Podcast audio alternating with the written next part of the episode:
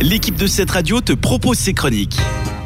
Comme chaque semaine, on fait le point sur un classique du cinéma, l'occasion de découvrir un film ou d'en reparler. Et cette semaine, je vous propose un classique de Steven Spielberg, c'est E.T. l'extraterrestre. Dans ce quartier paisible, dans cette rue tranquille, un mystère se révèle.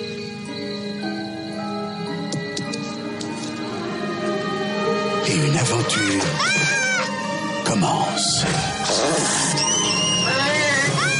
Je veux le garder avec moi. Mais qu'est-ce qu'il fait?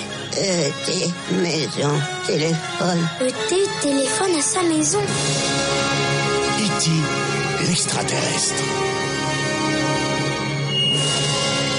Je suis toujours là. Sorti en 1982, ce petit bijou du cinéma raconte l'histoire d'Elliot, un petit garçon solitaire qui se lie d'amitié avec un extraterrestre abandonné sur Terre. Après l'avoir recueilli, il va devoir avec son frère et sa sœur aider E.T. à reprendre contact avec les siens. Mais attention, ils vont devoir garder le secret pour ne pas se faire attraper par leur mère, mais surtout par le gouvernement américain. Vous reconnaîtrez peut-être les deux enfants qui jouent Elliot et sa petite sœur. Il s'agit d'Henry Thomas, qu'on a vu un peu partout, dont notamment l'année passée dans Doctor Sleep, la suite du film Shining.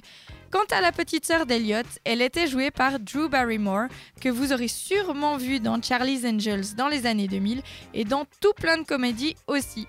Petite info sur le film, sachez que Spielberg en parle comme de son film le plus intime. Melissa Mathison, la scénariste officielle du film, va même plus loin en disant que Steven Spielberg a conçu un film quasi autobiographique. Et oui, petit, Spielberg n'avait pas d'amis, ses parents s'étaient séparés. Fasciné par les ovnis, il va donc s'inventer un ami imaginaire qui pourrait bien être E.T.